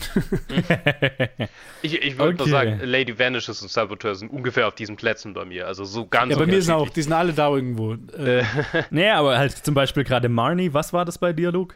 Ähm, 21 tatsächlich. Ja, genau, der ist zum Beispiel bei mir 34. Hm. ja, Das, ist halt, also das, ist, das sind so viele Filme dazwischen, wie die meisten Leute in einer Filmografie überhaupt haben. ja, krass. Ja, Aber dann Top 20. ja. Top 20, schauen wir Top mal 20. Wer, wer will anfangen? Soll ich anfangen? Fang doch mal an. Okay. Von, von hinten nach vorne, würde ich sagen. Von hinten nach vorne. Platz 20, The Trouble with Harry. Ich kann einfach, ich bin einfach, ich lach gern. Ähm, also ich gehe jetzt einfach die komplett durch und dann geht der nächste durch oder wie machen wir es? ja, oder? Oder, oder ah, ne, wir können auch, ja, lass Reihe ummachen, lass Reihe ummachen, das ist besser dann zum Vergleichen. Hast recht. Okay. So wie unsere Jahresrückblicke. Ah, Ted, ja, was ist du. dein Platz 20?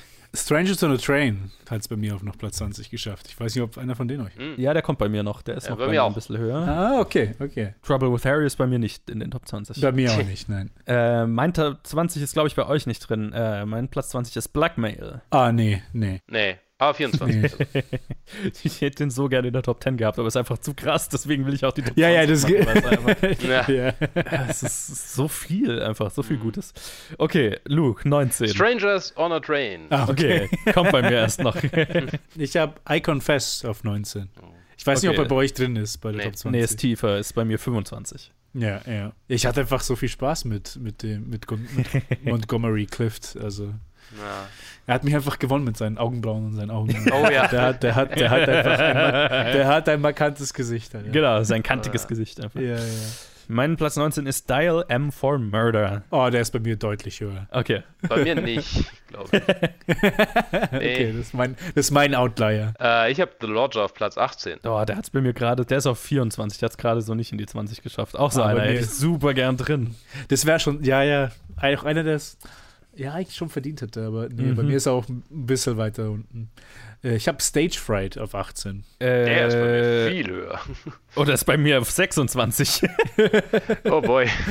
Okay, das ist ein, der spaltet ein bisschen. ja, sehr witzig. Äh, mein Platz 18 ist Torn Curtain. Der ist, glaube ich, bei euch nicht drin, ne? Oh nee, der ist bei mir deutlich weiter unten. Deutlich, deutlich. Äh, sorry. Ähm, äh, Torn Curtain war dann 18, ne? Äh, ich, ich war gerade. Ja.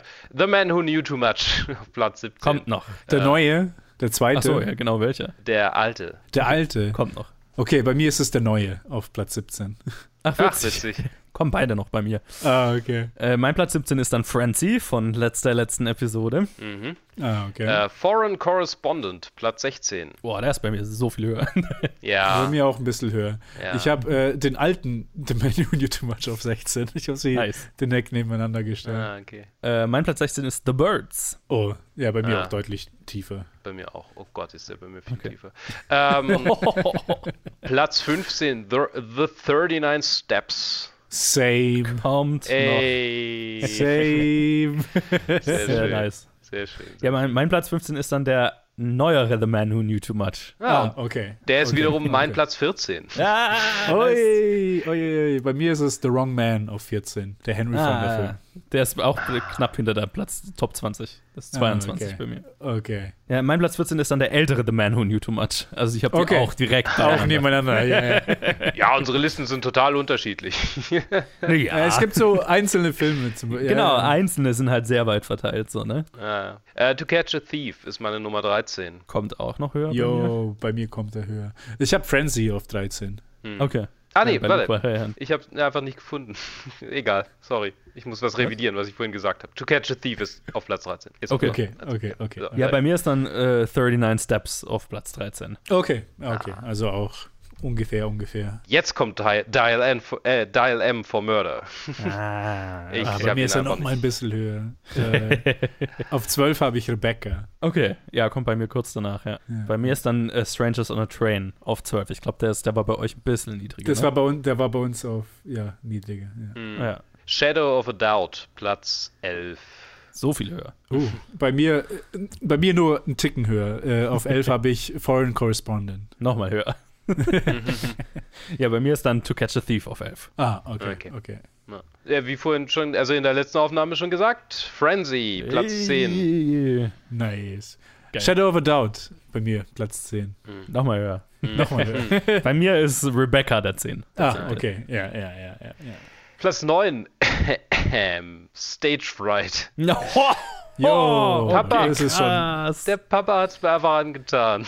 das ist eine Überraschung, ja. The best Dad. Bei mir ist es, ich, Alter, Alter, Alter, Alter. Der beste ähm, Stat. Bei mir, bei mir ist Dial for Murder ist auf 9. Ich hatte, Okay, ja. ich hatte eine sehr gute Zeit mit dem Film. Mein Platz 9 ist Vertigo. Okay, Oh. ja. Uh, kontrovers. Die ganzen Film-Nerds werden nicht Lünchen. Ja, ja.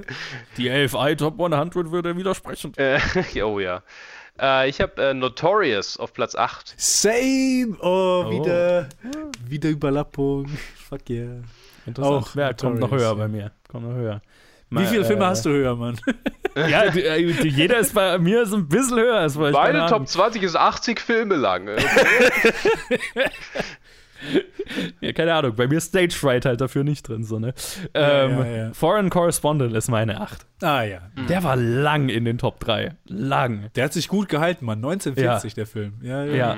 Der ist auch, der ist halt bei mir auch nur knapp aus der Top 10 raus. Ja, ist wirklich. Einer von denen, die ich deutlich besser fand als äh, die, die, der, der Durchschnitts-Hitchcock-Bewerter, Zuschauer, keine Ahnung. Ja, ja, ja. Äh, wo sind wir jetzt? Platz 7, ne? Sieben. Sieben. Psycho. Uh. Oh. Höher. Okay, ja, bei mir auch ein bisschen.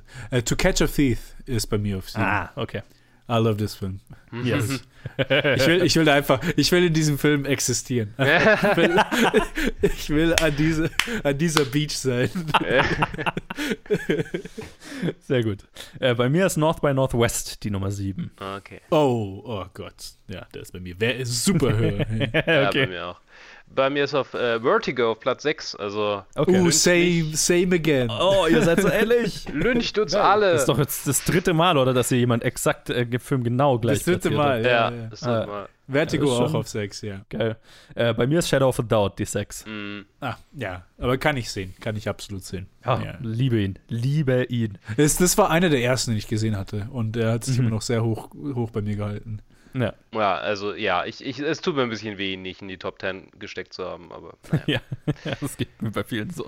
Platz 5 aber, Spellbound. Oh, der ist ja krass hoch. Der Oh ist, ich mein meine, der ist Gott. äh, Platz 21 bei mir. Bei mir Ja. auch, 21. Same. Hey. Da überlappe ich jetzt mal mit dem Nee. Joe. Yeah. Äh, äh, Psycho ist bei mir auf Platz 5. Oh. Okay, kommt noch mal ein bisschen höher. Äh, Rope ist bei mir auf Platz 5. Tja.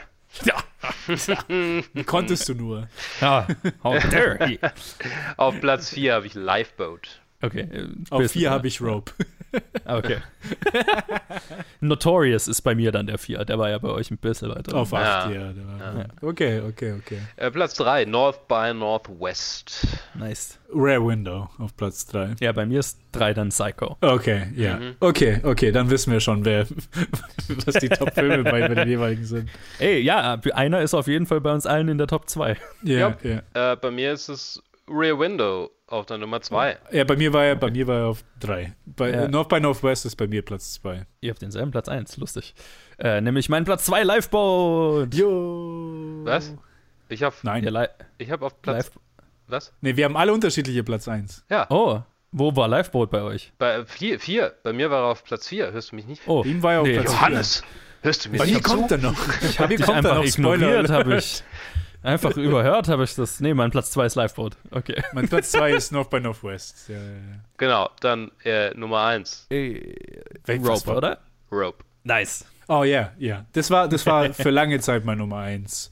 Beziehungsweise ich bin das direkt dabei eingestiegen mit der Erwartung, dass Rope 1 ist und 1 bleibt. Mhm. Aber es, schlussendlich ist er auf Platz 4 gelandet. Aber bei mir Platz 1, der sich auch von Anfang an da, dort gehalten hat, Lifeboat. Einfach. Das ist krass, ja. Ja, aber Das ist eigentlich ich die größte Überraschung. ich konnte mich. einfach nichts über diesen Film schieben. Ich, ich konnte es Ja. einfach nicht, also einfach per- persönlich für mich, das war einfach ein, eine Revelation, dieser Film. Ja, das war, äh, ist einfach, das, das, Liveboat ist für mich die Überraschung dieser ganzen Serie bisher. Mhm. Ja. Äh, was heißt bisher? Wir machen nicht weiter. Das ist die Überrasch Überraschung dieser Liste einfach für mich. Einfach weil das hatte ich nicht kommen sehen. Auch wenn ich nicht mal gesehen hatte. Aber dass der sich einfach so auf, äh, die ganze Zeit auf Platz 1 bis Window gehalten hat, weil das ist dann mein Platz 1. Logischerweise. Also Ja, war ja. abzusehen. ich habe immer so getan, ne? mal schauen. Aber die Wahrscheinlichkeit war, Nee, war das gering. Stand nicht, stand nicht zur Diskussion. Ja, Rear Window ist einfach mein absoluter Favorite. Aber, also, wie gesagt, die Top 20, also Top 30 sind sehr gut. Ich habe jetzt, also ich habe gerade geschaut, wenn ich jetzt nochmal drauf gucke. Ja, von uns, unsere Top 5 haben wir dieselben vier Filme. Es ist mal ein Film, der, der unterschiedlich ist bei uns. Ja, Äh, ja, bei mir ist es Notorious, der bei euch nicht in der- nicht in der 5 ist. Bei dir ist es Notorious. bei mir ist Luke es Spellbound. Es, es ist Spellbound auf 5. Und was ist bei mir? Bei mir ist es. Ah ja, klar. Wir haben noch North by Northwest, aber bei, bei, Mhm. bei Joe ist es nicht mehr North by Northwest Ja. bei der Top 5. Ja. Ja, macht Sinn. Aber Jo. Ja, sehr ähnlich. Also zumindest die, die, die, die Creme de la Creme. Da, kon, da konnte man einfach, man kann nicht Ja. so tun und sagen, hey, ja, ich tue The Man Who Knew Too Much auf Platz 2 oder so. Nee. Ja. Also es gibt schon, ne, es gibt eine gewisse Hierarchie, wo, wo halt einfach manche Filme absolute Meisterwerke sind. Ja, manche Filme sind Klassiker aus dem Grund. Ja. ja, ja, ja. ja, ich glaube, der einzige von den wirklichen Klassikern, der bei uns allen nicht diesen Status erreicht hat, ist äh, The Birds, ne? Ja, total. Ja. Und ich mein. Da, das, war, das, war, das war wirklich die größte Enttäuschung für mich. Hm. Also ihr, ihr habt den ja noch etwas höher eingestuft bei Ja, jetzt ja. als ich. Also ich habe ihn sehr, sehr niedrig eingestuft. Da, Okay. Ich war von dem Film sehr enttäuscht. Okay. Beziehungsweise, was heißt sehr enttäuscht? Ich, ich wusste nicht wirklich was von dem Film. Ich wusste Ja. erst, dass das ein Klassiker ist, so eine Aufnahme, bevor, bevor wir ihn gemacht haben. Und dann hatte ich erwähnt, dass ich den nicht gesehen habe. Und die so, oh nee, das ist ja doch der zweitgrößte Film oder der größte Film von Hitchcock. Ich so, Ja, what? ja. What? Gibt's, äh, äh, genau, äh, äh, gibt's außer Liveboard noch irgendeine, irgendein, irgendein ein, ein Film in der Liste, der euch besonders jetzt noch im, euch überrascht hat, euch irgendwie besonders hängen geblieben ist? Irgendwas, was ihr noch herausheben möchtet? Ich, ich kann mich mein ganzes Leben, ich werde mich mein ganzes Leben lang über Farmer's Wife und Juno äh, and the Paycock äh, äh, aufregen können. Julian de Bangkok und, und auch Number äh, 17. Also, äh, Number, Number 17, 17, ja. Ach du Scheiße. Dann ähm, die Augenbrauen von Charles Laughton in Jamaica Inn werden äh, immer etwas sein, was ich anstreben werde. Ähm, die furchtbar komisch gefärbten grauen Haare von Gregory Peck in Parodine Case werden mich bis in meine Albträume verfolgen. Ähm, die, ich meine, die, äh, alles, alles, was, äh, äh, alles, was Peter Lorre jemals für Hitchcock gemacht hat, Oh, Perfekt. fucking. Welcher Film war? War das der? Ja, doch, der erste, The Man Who Knew Too Much, mit, Ja. dem, mit, dem, mit dem Stuhlfight. genau. ja, ja. Stuhlfight. Das, das wird Bestes für- Gift des, der ganzen Serie auf jeden Fall. Absolut. Und ich meine, ja. Ah, Und seine, sein, seine weirde, komisch-mexikanische Persona, ein Secret Agent, der auf dem Cover auch wieder eine grüne Hautfarbe hat. Oder was auch immer. Ja. Ich weiß nicht, was Peter Lorre es hat, dass, dass sie ihm immer grüne Hautfarbe geben müssen. Er ist einfach der geborene Shrek. ja, Uh, Shrek, wenn er ein Serienmörder wäre. Ich muss sagen, viele von den Filmen haben mindestens ein oder zwei Momente, die wirklich äh, sich in mir eingeprägt haben, wo ich, wo Mhm. ich, wo ich mich wirklich daran erinnere. Auch wenn ich jetzt hier ältere Filme anschaue, irgendwie, keine Ahnung, Sabotage, das mit der, mit der, mit der Uhr und Mhm. mit dem Mhm. fucking, mit, mit dem Kind, mit dem ganzen Mhm. Bus, das Oh in, die, in die Luft fliegt. Also Ja. bitte. Viele, viele, viele Sachen, also viele von den Filmen, wo, wo, wo ich mich an vieles erinnern kann, das mir sehr lange hängen bleiben wird. Wobei ich sagen muss, also wir haben jetzt gerade die Top 20 über, besprochen, also nochmal aufgelistet. Aus der Top 20, das, das sind so die Filme, wo ich, wo ich mich sehen kann, okay, die werde ich nochmal anschauen, äh, irgendwann mal wieder. Äh, Top 5 bis Top 10 sogar relativ bald. Irgendwie, keine Ahnung. North by Northwest ist so ein Film. Ich habe mich auf den gefreut, seitdem ich ihn das erstmal gesehen habe, damit ich ihn nochmal anschauen kann für, Ja. für, für die Aufnahme. Und es ist ein Film, auf den ich mich freue, ihn noch mal, einfach nochmal zu sehen, weil er einfach Mhm. Spaß macht. Der geht Und- einfach immer. Ja, ja, der geht einfach immer. Ja. Und auch für mich auch To Catch a Thief und Mhm. Notorious sind so zwei Filme, so einfach nur, die kann ich mir, die werde ich mir immer anschauen können. Und Ja. viele von diesen Filmen, all- allen voran irgendwie Lifeboat, obwohl ich mir den noch bisher, obwohl er bei mir auf Platz 1 ist, habe ich mir noch nicht, noch nicht ein zweites Mal angeschaut. Hm. Einfach nur, weil, weil einfach so viel anderes los ist und weil ich ihn einfach so, so gut in Erinnerung habe. Ich so, nein, ich will ihn, ich will ihn nicht, ich will ihn nicht verderben. Der ist natürlich auch einfach heavy im Vergleich. Also so Ja, auch ja. bei Northwest und To Catch a Thief sind halt die Spaß-Hitchcock-Filme. Ja, ne? ja, genau. Was, was mir wahrscheinlich, was wahrscheinlich sehr lange hängen bleiben wird, ist einfach unsere Diskussion zu The Birds und zu Marnie. Also Mhm. dieser Abschnitt von, von seiner, von seinem Verhalten und seiner Karriere. Also, ja, ja, ja, absolut. So, das dunkelste Kapitel halt einfach. ja. Wo ich überrascht war, dass es weniger lang war. Tatsächlich. Ja, ja. Also, Ja. ich hatte immer, ich hatte immer im, im Hinterkopf, äh, da, da, da, da gibt es irgendwie äh, einen ganzen Abschnitt in Hitchcocks Karriere, wo er einfach ein furchtbarer Creep war, aber es hat sich auf zwei Filme am meisten konzentriert, so und halt leider Gottes auf eine Person, auf, auf Tippi Hedren, so, ne? Ja, ja. Also das Schlimmste auf jeden Fall. Du bisschen positiv überrascht, wenn man das so sagen kann. Ja, aber es waren, waren glaube ich, gute, gute Diskussionen auf jeden Fall. Ja, also was, was mir so ein bisschen rausgestochen, also was so beim Durchschauen auf jeden Fall raussticht, ist äh, The Wrong Man zum Beispiel. Einfach als Film, von dem ich noch keine Ahnung hatte, der relativ hoch bei mir. Ah, ja. den ich ja, dafür, auch. dass ich noch nie davon gehört hatte, den ich dafür sehr interessant fand einfach. Und äh, Sabotage natürlich wegen der Bombe. Einfach super cool. Aber auch so, tatsächlich auch so von, von vielen von den Filmen, die jetzt bei mir relativ weit unten sind, von denen ich immer noch so einzelne Elemente gut fand. Zum Beispiel Waltzes from Vienna ist jetzt halt bei mir auf 41, aber auch da habe ich eine gute Erinnerung eigentlich dran, dafür, dass er, dafür, dass ich keine Ahnung davon hatte und dass er so sehr, also, ja, jetzt nicht der spannendste Film aller Zeiten war, aber irgendwie doch süße Rom-Com-Aspekte hat das so, ne? Mhm. Ja, also es ist, wie, wie ihr gesagt habt, ne? Also die meisten Filme haben wirklich, also 90 Prozent der Filme haben irgendwas, wofür es sich lohnt, den Film anzuschauen. Also wirklich die Filme, die ich mir auf keinen Fall nochmal anschauen werde und die ich auch niemandem unter keinen Umständen empfehlen würde, das sind vielleicht, das sind die letzten elf. Ja, ist so vieles von seiner Karriere in den 20ern und dann halt noch so ein paar, paar von seinen ersten Tonfilmen, die halt einfach so ja. abnormale Fehlgriffe waren. Oder einfach Sachen, wo er aktiv auch keinen Bock hatte. Also, wieso sollten wir Bock haben, das anzuschauen? Ja, also, unabhängig, unabhängig, von, ähm, wir, machen, wir machen eine Retrospektive. Also. absolut, absolut, klar. Ja, und also, also ansonsten einfach, was mir so hängen bleibt, ist halt einfach, wie vielfältig die Karriere ist. Ja und irgendwie das, das sich immer wieder neu erfinden darin und auch dasselbe Interesse an denselben Geschichten immer wieder anders auflegen. Das ist auch irgendwie beeindruckend.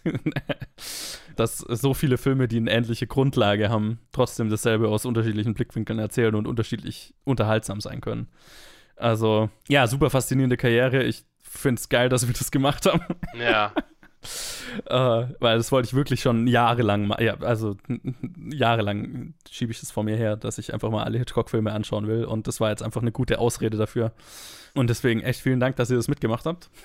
Mich hat es auch super gefreut. Natürlich war es kein Projekt, das ich schon seit Jahren im Kopf hatte, aber äh, es ist ein Filmemacher, der, den man irgendwie, jeder kennt ihn, jeder hat von ihm gehört. Jeder kennt irgendwie so drei Filme von ihm, mhm. die halt absolut jeder kennt. Und viele fangen an, mehr von ihm zu gucken, einfach nur auf der Basis, dass, okay, ich kenne diese und die sind super und dann schauen wir mir an.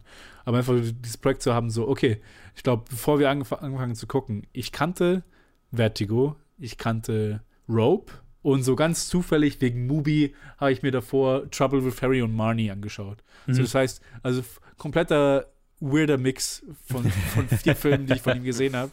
Und dann so, okay, jetzt schaue ich mir mal wirklich alle seine über 50 Filme an. War eine sehr coole Zeit. Es war ein großes Geschenk, dass ich auf zukünftigen Partys, wo irgendwelche Filmbros rumlabern, so, ja, Hitchcock war ja einer der größten Filmemacher und er hat ja keine schlechten Filme gemacht und dann dann werde ich zuschlagen können. mein lieber Freund. Darf jo. ich The Farmer's Wife präsentieren? dude, dude, dude, dude. Uh. Ich, ich, ich muss zu solchen Partys gehen. Ich, leider leider kenne ich keine Filmbros. Die kenne ich nur im Abstrakten im Internet, Passiert auch die ich mich aufrege. Aber, aber so wirklich jemanden kennengelernt, der so wirklich Filmbro, Filmbro ist. Es mag sein, dass es eine frei erfundene Geschichte war. ja, könnte einfach ein Strawman sein, der einfach frei im Internet rumschwebt. Aber es, es ist ein, eine gute Sache, die man im richtigen Moment auspacken kann. Ja, der Satz, ja. ich habe alle Hitchcock-Filme gesehen. Schreibe ich, schreibe ich meinen zukünftigen Bewerbungsschreiben rein. genau. Einfach CV Hitchcock-Experte. Ja, genau. Ja, ich meine, also BBC hat mir diesen Titel ja schon verliehen. Ich trage den jetzt mit mir rum. ich wollte gerade sagen, für mich ist es nur um, um eine Ecke Hitchcock-Experte. Ich so, ja, ich kann, ja, ich kann also, weiterverweisen an den Johannes Schmidt. Ja, ich glaube, ich glaube. Der, der jetzt, weiß, wovon er redet. Jetzt, jetzt, ich glaube, wir können uns alle Hitchcock-Experten auf einem gewissen Level schimpfen. Ja. Weil wir uns zwei Jahre durchgehend damit beschäftigt ich haben. Ich schreibe es also. in meine E-Mail-Signatur rein. Hitchcock-Experte Esquire. Hitchcock-Historiker. ja, ja, ja. Uh, ja. Jetzt ähm, es bleibt nur noch die Frage, was ist das nächste Mammutprojekt, ne? Ja, ich bin gespannt, was, was ich weiß, Mammutprojekt. Ich, ich, ich, weiß, was das nächste Mammutprojekt ist, aber. Das Mammutprojekt weiß ich, aber was kommt dazwischen? ja, ja, ja, ja, genau. Es ist ja, ist ja jetzt, jetzt haben wir zwei Jahre für einen Filmemacher gebraucht. Ich habe mir gedacht, jetzt machen wir mal vielleicht ein, zwei ähm, Filmografien, die nicht ganz so lang sind, vielleicht so in der Länge, wie wir angefangen haben mal. So, und ähm, ich habe mir so, ich habe lange hin und her überlegt, was man, also ich, ich, ich habe vor, zwei Staffeln zu machen, bevor wir das nächste Mama-Projekt an, anfangen. Und habe lange überlegt, okay, was könnte, was könnte die nächste Filmografie sein? Da habe ich immer so rumüberlegt, okay, was sind so Filmografien von aktuellen Filmemachern? Von denen ich noch zu wenig gesehen habe, wo ich einfach, weil ich meine, das war letztlich, warum ich Directed by gemacht habe. Es ist sehr eigennützig. Ich will einfach meine eigenen, meine, meine eigenen, äh, äh, mein eigenes, die Löcher in meinem Film ein bisschen stopfen. Und für die nächste Staffel habe ich mir gedacht, nehmen wir uns ein Filmemacher-Duo vor, wo, glaube ich, alle Filme interessante Gespräche ergeben dürften. Ich darf verkünden, die nächste Staffel Directed by wird sein Directed by The Wachowskis. Okay. Yo, nice. nice. Eine Filmografie, von der ich definitiv zu wenig gesehen habe, wo ich weiß, okay, alles ist interessant und diskussionsbereit, also diskussionswürdig und kann, glaube ich, auch sehr unterschiedliche Meinungen hervorbringen. Ich glaube, das könnte, könnte ganz, ganz interessante Anzahl an Episoden. Es sind auch, wird, glaube ich, so acht, neun Episoden oder so ergeben. Also echt. Also ist ja fast ein Snack nach, nach, nach dem, was wir jetzt gemacht haben. Und äh, gibt uns genug Zeit, uns ein bisschen aufzufrischen für die nächste längere Filmografie, die ich in Vorbereitung habe. Aber vorher, weil ich meine, wir hatten oft in den vorherigen Staffeln Bonus-Episoden und wir können nicht irgendwie 53 Episoden Hitchcock machen, ohne dann noch eine Bonus-Episode anzuhängen. Oh ja. Vorher gibt es in zwei Wochen oder wann auch immer die nächste Directed by Episode rauskommt, noch eine kleine Bonus-Episode. Es gab sehr viele Optionen, was wir hier machen können. Ne? Ich habe allein zu dem Film Psycho könnte man irgendwie das äh, Gus Van Sant Remake machen oder die Doku, wie heißt es, 7263 oder so, wo es nur um die Shower-Scene geht. Wäre alles interessant gewesen. Aber letztlich habe ich gedacht, weil wir uns so viel biografisch mit Hitchcock beschäftigt haben, wäre es ja nur gut und richtig, auch ein Hitchcock-Biopic anzuschließen, von denen es ja wirklich, also gibt es eigentlich ein prominentes, nämlich den Film Hitchcock aus dem Jahr, ich weiß gerade gar nicht, aus den 2000ern irgendwann. Ja, sowas. Um, ich glaube, um die Wende, um so 2010, 2000. Ja, ja, ja, ja, irgendwann. Jetzt solltest du vielleicht tatsächlich nachschauen. 2012 2012. Oh, ja. mit Anthony Hopkins, ne? Mit Anthony Hopkins in einer sehr, sehr guten Gute Dekade. Hitch Hitchcock-Nachmache, sage ich mal. Seit dem Film. Mit äh, Anthony Hopkins als Alfred Hitchcock und vor allem Helen Mirren als Alma, Mhm. was eine sehr interessante Besetzung ist. Und es ist ein Film, der den Abschnitt um die Entstehung von Psycho beschreibt. Ich habe ihn schon gesehen. Hat, habt ihr ihn? Kennt ihr? Kennt? Mhm. Nee, noch nicht, nein. Okay, dann können wir dann mit all dem Hitchcock-Expertenwissen, was wir jetzt zwei Jahre angesammelt haben, in der nächsten Bonus-Episode drüber reden, wie akkurat dieser Film ist oder was wir, was wir daran so sehen. Hört in der nächsten Episode für die, für den, für den kleines, für das i-Tüpfelchen auf der Hitchcock-Staffel, für diese Bonus-Episode rein und dann in der nächsten richtigen Staffel zu Directed by the Wachowskis. Bis dahin, danke Luke, Ted für dieses Mammutprojekt. Sehr, sehr gerne. Durch dick und sehr, dünn. sehr, sehr gerne. Genau. und danke an euch da draußen fürs Zuhören. Lasst uns wissen, was sind eure Favorite Hitchcock-Filme? Habt ihr auch nur einen Ansatz davon angeschaut? Und das könnt ihr tun: Facebook, Twitter, Instagram, planetfilmgeek.gmail.com. Und dann hören wir uns zur Bonus-Episode in zwei Wochen. Bis dann. Tschüss.